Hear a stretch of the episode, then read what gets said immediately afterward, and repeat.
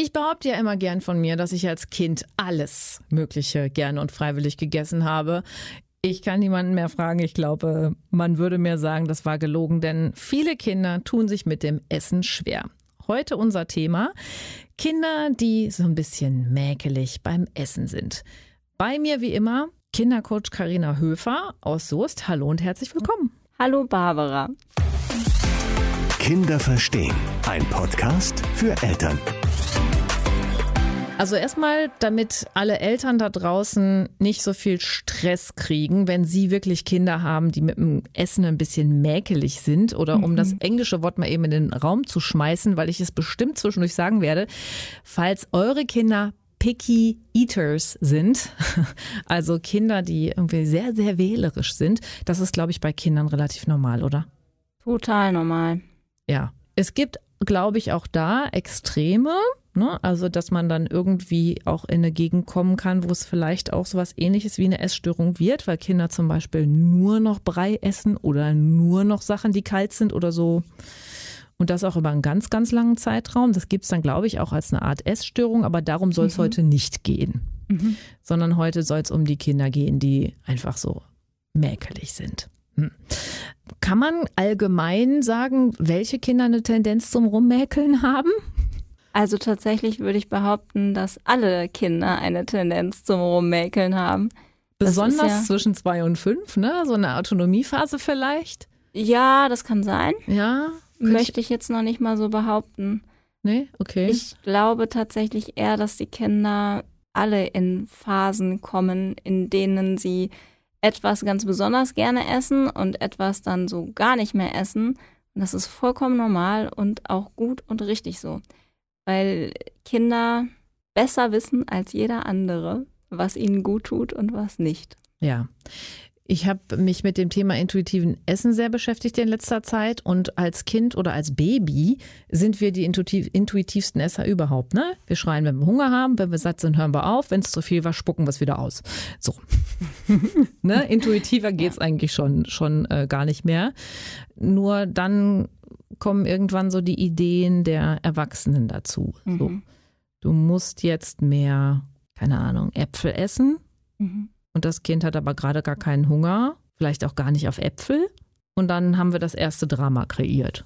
Mhm. Ja, wir erziehen es den Kindern ja ab, ne? Und wir dürfen das dann hinterher mühsam wieder erlernen, überhaupt darauf zu achten, was wir brauchen und was uns jetzt gut täte. Als Kinder wissen wir das. Dadurch, dass aber die Eltern meinen, es besser zu wissen und den Kindern dann irgendwelche Lebensmittel, ich sag mal in Anführungsstrichen, einflößen wollen, nimmt das Kind da ja wieder wahr, okay, das, was eigentlich mein Körper mir sagt, ist falsch. Mama wird es schon besser wissen. Und dadurch können ziemliche Probleme ja auch entstehen. Mhm. Ich habe eine äh, von einer Studie gehört, wo man kleinen Kindern, so ich glaube zum Alter ab drei, zur Verfügung gestellt hat, alles Essen der Welt so ungefähr. Ne? Mhm. Die durften sich also von Süßigkeiten bis Apfel und äh, Gurke alles aussuchen. Und dann hat man nach einem halben oder einem Jahr dann untersucht, ähm, wie sieht das aus mit den Nährwerten, wie haben die sich entwickelt, haben die irgendwelche Defizite und so weiter und so fort. Man hat festgestellt, die Kinder, die sich intuitiv, so wie sie wollten, ernährt mhm. haben, waren auf exakt dem gleichen Stand wie alle anderen auch, wo Mama und Papa voll genervt haben. Ja, das ist so. Allerdings denke ich, sollten wir unbedingt eine Einschränkung dazu geben, mhm. denn aus meiner Sicht ist es super wichtig, von Anfang an die Kinder so natürlich wie möglich zu ernähren, weil in vielen Fertigprodukten ja schon gewisse Zusätze sind, die einfach auch süchtig machen und die uns sehr verlocken, das nur noch dieses zu essen. Mhm. Und wenn Kinder schon früh diese, diese Stoffe eben mitbekommen, dann prägt sich natürlich ganz schnell auch da der Geschmack. Mhm. Klar, dann sind die Äpfel nicht mehr so lecker wie die Weingummis aus der Tüte. So. Ja, die Weingummis haben den berühmten Bliss Point. Da werden ganze Experimente gemacht, bis man den genauen Punkt rausgefunden hat, wann es perfekt schmeckt und man mehr davon haben will. Ach, ernsthaft, das wusste ich gar nicht. Ja, ja. ja deshalb Spannend. kann man zum Beispiel bei Kartoffelchips oder so nicht aufhören, mhm. weil die so lange geforscht haben, bis sie diesen Blisspoint rausgefunden haben, wo es nicht zu salzig ist und nicht zu würzig, sondern man so ne, das Gefühl hat, so, oh, das könnte ich jetzt essen bis zum St. Nimmerleinstag. Und das sind diese Stoffe, von denen du sprichst, die dann dafür sorgen, dass die Kinder völlig die falschen Geschmacksknospen quasi ja. auch und, und, Gewöhnung auch ausbilden. Ja. Ne? Da ist natürlich ein ganz großer Punkt so die, die Vorbildfunktion der Eltern. Auch das, ja. Gerade in den ersten Lebensjahren wird ja ganz enorm der Geschmackssinn geprägt. Ne? Ich glaube, in den ersten sechs Lebensjahren, ich will es jetzt nicht aufs Jahr genau behaupten, aber das prägt den Geschmackssinn fürs ganze Leben. Das ist so. Und äh, wenn man in den ersten Jahren ganz besonders viel Süßes isst, äh, dann wird man auch hinterher tendenziell eher auf Süßes stehen. Oder eben auch andere Sachen, gewisse Gemüsesorten, die es früher einfach nicht gab, da tut man sich hinterher durchaus auch schwerer mit, die dann so in den Speiseplan aufzunehmen. Ich glaube, es ist auch eine, eine ganz spannende Sache, dass ja viele Eltern zum Beispiel nicht möchten, dass die Kinder so das, das Essen, also so in dem Essen rummanschen, ne? Dass die mhm. Kinder dann so mit den, mit den Essen aufs Tellerchen und dann das Essen dann über den ganzen Tisch und über den ganzen Schlabberlatz und so weiter und so fort. Weil das so eine Riesensauerei ist, wollen viele das verhindern. Dabei ist das total wichtig für das Erleben von den Kindern. Das ist wahnsinnig wichtig. Ich meine, da sind wir jetzt natürlich bei relativ kleinen Kindern. Wenn die Kinder mit sieben, acht anfangen im Essen rumzumanschen, ist das nochmal was anderes. Aber gerade bei kleinen Kindern, wenn die wirklich mit den Händen im Brei rummanschen, ist das was ganz Wichtiges, weil sie in einer Phase sind, in der sie eben diese, diese haptischen Erfahrungen auch brauchen und diese direkte Auseinandersetzung mit dem, was sie essen. Vielleicht habt ihr das schon mal beobachtet. Das ist ähm, ja bei einigen Kindern auch sehr auffällig, dass sie alles zuerst mal in die Hand nehmen müssen oder dass sie alles erstmal in den Mund nehmen müssen. Dabei muss es gar kein Essen sein, irgendwelche Spielsachen oder so. Und das ist genau dieses. Sie nehmen das mit allen Sinnen des Körpers wahr. Und das darf man auch zulassen. Das ist total wichtig für die Entwicklung. Genau. Wer da schon so viel Stress macht, der kreiert wahrscheinlich auch schon eine schwierige, äh, ein schwieriges Verhältnis zum Essen. Ne? Ich auf muss das Fall. immer auf eine bestimmte Art und Weise machen, ob ich das so will oder nicht. Ja. So, das ist so ähm, ja. gar nicht so ganz einfach. Glaubst du, dass es wichtig ist, dass man ihnen eine große Auswahl anbietet an Lebensmitteln? Ich denke schon wenn es natürliche Lebensmittel sind. Also wie ich gerade gesagt habe schon, wenn man Kinder schon im frühen Alter mit diesen Fertigprodukten konfrontiert, ist das nicht so die beste Lösung. Wenn man aber viel frisches Gemüse, Obst, sowas zur Auswahl gibt, dann wird das Kind intuitiv nach dem greifen, was es gerade braucht. Weil auch da sind die Kinder in Phasen. Vielleicht braucht es jetzt gerade ganz besonders viel Magnesium und deshalb isst es total gerne Bananen. Und das ist intuitiv total richtig. Und da könnt ihr als Erwachsene nicht unbedingt das nachvollziehen, warum das so ist. Das darf man auch einfach mal zulassen. Vertrauen. Vertrauen drauf, genau. Es gibt Kinder, die essen zwei Monate lang gefühlt nichts anderes als Nudeln. Und auf einmal ist diese Phase vorbei und die Kinder essen auch wieder was anderes. Und da dürft ihr mal vertrauen, das auch wirklich auszuhalten. Mhm. Wenn sich da schon ein Mangel zeigt, klar dürft ihr dann eingreifen, aber wartet erstmal ab. Und was mir auch noch am Herzen liegt zu sagen, ist, die Kinder, die so rummäkeln. Überlegt mal, warum mäkelt das Kind jetzt gerade? Also sind wir mal bei dem Beispiel Apfel. Ihr wollt, dass das Kind einen Apfel isst. Das Kind möchte diesen Apfel aber nicht essen. Liegt es daran, dass das Kind den Apfel wirklich nicht mag? Verträgt es den Apfel vielleicht sogar gar nicht? Oder es ist es nur die Präsentation?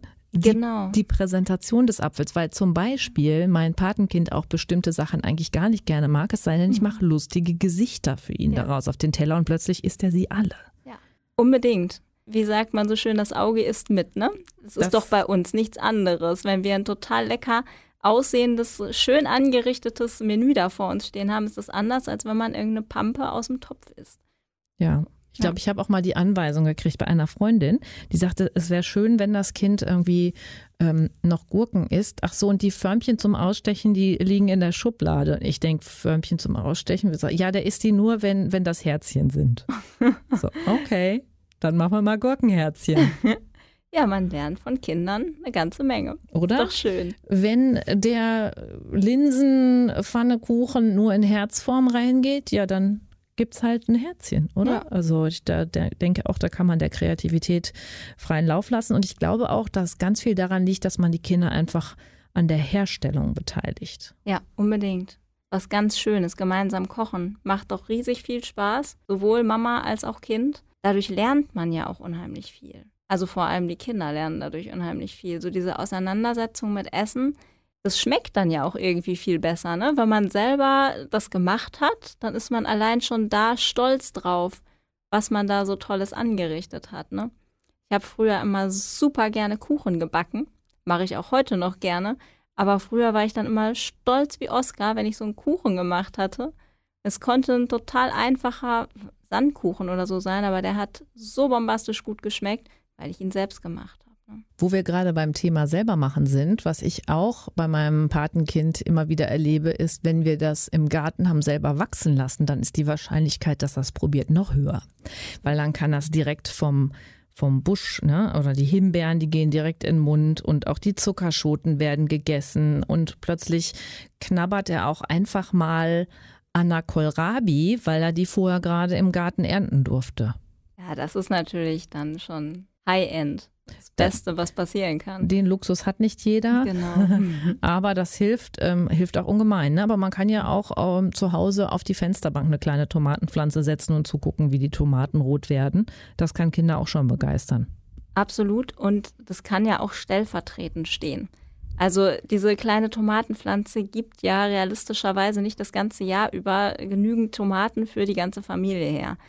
Aber wenn man einmal so mitbekommen hat, wie viel Arbeit das ist, solche Tomatenpflanzen wachsen zu lassen, die zu pflegen, dann schmecken die Tomaten aus dem Supermarkt auch direkt schon anders, weil man einfach so im Hinterkopf hat, was da los ist. Ja, ich denke gerade an unsere Folge über die hochsensiblen Kinder zurück. Mhm. Und ich äh, glaube mich zu erinnern, dass du da gesagt hast, dass das ja gerade bei Kindern, die hochsensibel sind, mit, mit Lebensmitteln auch manchmal Interferenzen geben kann. Ne?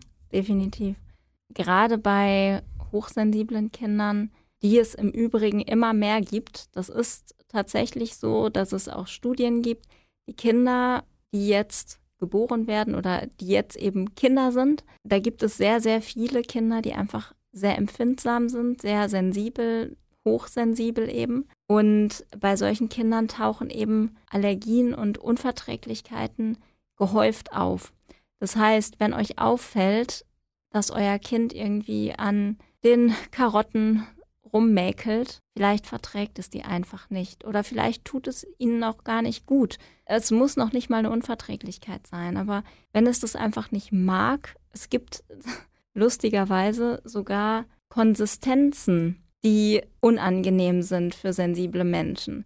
Ich kenne das von einigen, die sehr ungerne so pürierte Sachen essen das ist jetzt auch ein neuer Trend tatsächlich, oder ob der so neu ist, weiß ich gar nicht. Aber dass Kleinkinder, Babys nicht mehr mit Brei als Folgenahrung konfrontiert werden, sozusagen, sondern dieses Baby-led Weaning heißt es, glaube ich, dass die Kinder sofort vom Esstisch das mitessen dürfen, was sie möchten. Zum Beispiel nuckeln sie dann an ganzen Brötchen rum oder auch ja, Bananen sind ja relativ unkompliziert, die sind ja weich, die kann man ja so auch ohne Zähnchen zermamschen. Auch andere Lebensmittel, die eben durch den Speichel aufgeweicht werden können, aber da ist der Brei komplett raus. Äh, habe ich noch nie ähm, von gehört, finde ich mhm. super spannend und ich habe es tatsächlich auch mal gesehen, dass irgendjemand mhm. so ein ganz, also recht kleinen Kind irgendwie was Ganzes in die Hand gedrückt, habe ich gedacht, okay, soll das daran ersticken oder was? Aber muss, glaube ich, auch einfach, müssen alle Eltern auch irgendwie bis zu einem gewissen Grad selber herausfinden. Auf einfach mit dem Kind, ne, was geht und was nicht geht. Weil Definitiv. vielleicht finden die Kinder Brei ja voll geil. Ja. Und dann hat man denen da nur lauter harte Sachen in die Hand gedrückt ja. und die haben sich gedacht, äh, das finde ich doof.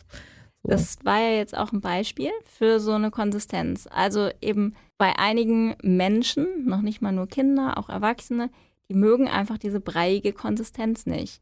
Andere mögen vielleicht dieses Knacken bei Möhren nicht oder was auch immer. Wenn ihr die Vermutung habt, dass euer Kind zu diesen sehr sensiblen gehört, achtet mal drauf, was euer Kind gerne isst und was nicht. Und ich kenne es auch aus eigener Erfahrung, dass auch einfach gewisse Geschmäcker, gewisse Geschmacksrichtungen, das mag man einfach nicht. Und ja. dann ist es falsch, das ist das Falscheste, was man machen kann, Kinder zu irgendwas zu zwingen. Egal, ob es ums Essen geht oder um irgendwas anderes, die Kinder haben einen Grund, warum sie es nicht wollen. Genau. Druck erzeugt Gegendruck, insbesondere bei Kindern, immer wieder klar.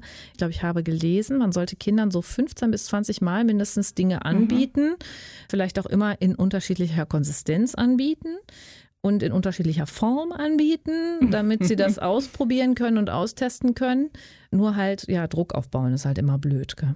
Ja, ihr könnt die da richtig mit traumatisieren. Ich will es jetzt hier nicht ähm, überspitzen, aber tatsächlich, wenn immer dieser Druck aufgebaut wird, da können sich richtige Störungen daraus entwickeln. Das ist leider so. Auch dieses, du musst essen, wenn mhm. wir am Tisch sitzen, ja. ist auch so ein Thema. Wenn ein Kind vorher schon ganz viel Hunger hat, gebt ihm bitte vorher schon was zu essen. Und mhm. wenn das Kind am Essenstisch dann keinen Hunger mehr hat, fang nicht an mit, du musst jetzt aber deinen Teller aufessen. Und wenn das Kind nach dem Essen doch noch mal Hunger hat, dann lass das Kind doch auch nach dem Essen noch einfach noch mal was essen. Die müssen einfach, die haben ganz anderen Energiebedarf als wir und dieses völlig strikte von uns irgendwann mal erdachte, wir essen nur gemeinsam zu den Mahlzeiten und danach gibt es keine Snacks und kein gar nichts, das ist totale Grütze. Das ist mittlerweile schon längst bewiesen, dass ja. kein Körper gleich ist und man deshalb einfach auf den hören sollte. Das ist so. Unsere Körper richten sich nicht nach Uhrzeiten. Das nee. ist nun mal so, weil das, was von uns ausgedachtes ist, diese Uhrzeiten, unsere Körper kennen das nicht. Die haben wir dazu erzogen, das schon, aber mehr auch nicht. Ja, ein Thema, was mir noch sehr am Herzen liegt, ist auch das Thema Verbote. Also mhm. ähm, mir, meine Mutter hat wahrscheinlich die Bücher gelesen, die du zitiert hast, dass man nur natürliche Lebensmittel den Kindern gibt, hat das aber sehr ins Extrem getrieben. Das heißt, ich durfte überhaupt nichts essen, was irgendwie eine Süßigkeit war. Mhm. Sehr lange nicht. Mhm. Und es war natürlich, das Verboten ist ja immer voll viel interessanter. Und als ich es dann irgendwann mir erkämpft habe, dass ich auch Süßigkeiten essen darf, ist natürlich völlig ins Gegenteil umgeschlagen. Ne? Absolut, das ist so. Ja. Das heißt, wenn ich ein gesundes Verhältnis zu zum Beispiel solchen Süßkram entwickeln möchte, ist das totale Verbot auch nicht der richtige Weg. Nee, im Gegenteil. Auch da sollte ein Angebot bestehen. Also das Wissen, wenn ich das jetzt möchte, wenn ich da jetzt echt Hunger und Appetit drauf habe, dann bekomme ich da auch was von aber es darf halt nicht ausarten. Und ich habe beobachtet bei vielen Kindern, dass es tatsächlich bei Kindern, die dieses totale Verbot von oben auferlegt bekommen, die würden am liebsten den ganzen Tag nichts anderes essen, weil es ja einfach dieser Anreiz dann auch ist. Das ist was Verbotenes. Das macht es irgendwie noch viel toller und interessanter. Tendenziell ist es so, dass Kinder, denen das offen gelassen wird, die essen deutlich weniger davon, weil es dann auch zumindest dieser Anreiz nicht mehr ist. Natürlich ist es auch immer noch was Süßes und natürlich sind da auch immer noch diese tollen Lockstoffe drin. Aber es ist ja auch in Ordnung, in gewissen Maßen mal Gummibärchen zu essen oder Schokolade. Sollte halt nur nicht die ganze Ernährung daraus bestehen. Ne? Mhm, genau. Da ähm, kommt dann die Herausforderung für die Eltern, wie macht man das? Wichtig auch, ganz wichtig, dass er Süßigkeiten und all sowas auch bei mäkeligen Kindern nicht als Belohnung einsetzt. Auch das, auch da ist die Vollkatastrophe im späteren Leben vorprogrammiert, wenn mhm. die Süßigkeiten dann immer ähm, die Belohnung sind, so die, das emotionale Trostpflaster. Ja, aber auch nicht andersrum als Strafe, ne? Also äh, der Süßigkeitenentzug.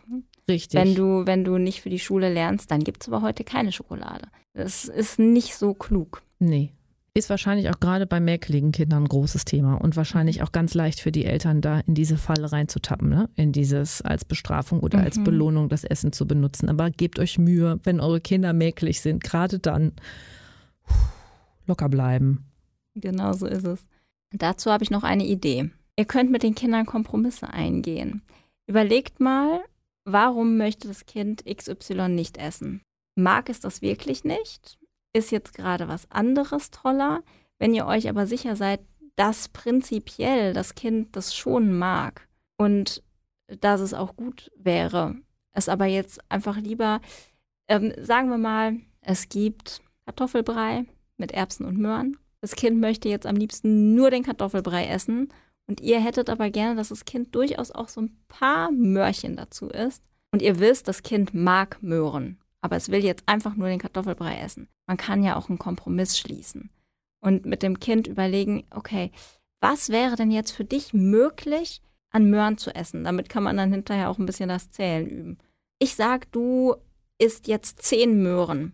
Das Kind sagt, äh, ich will aber nur eine dann kann man sich ja irgendwo treffen. So kann man ja auch damit umgehen. Sehr schön. Ich glaube, wir könnten wieder mal noch viel mehr über dieses Thema sprechen, aber die Zeit ist längst vorbei.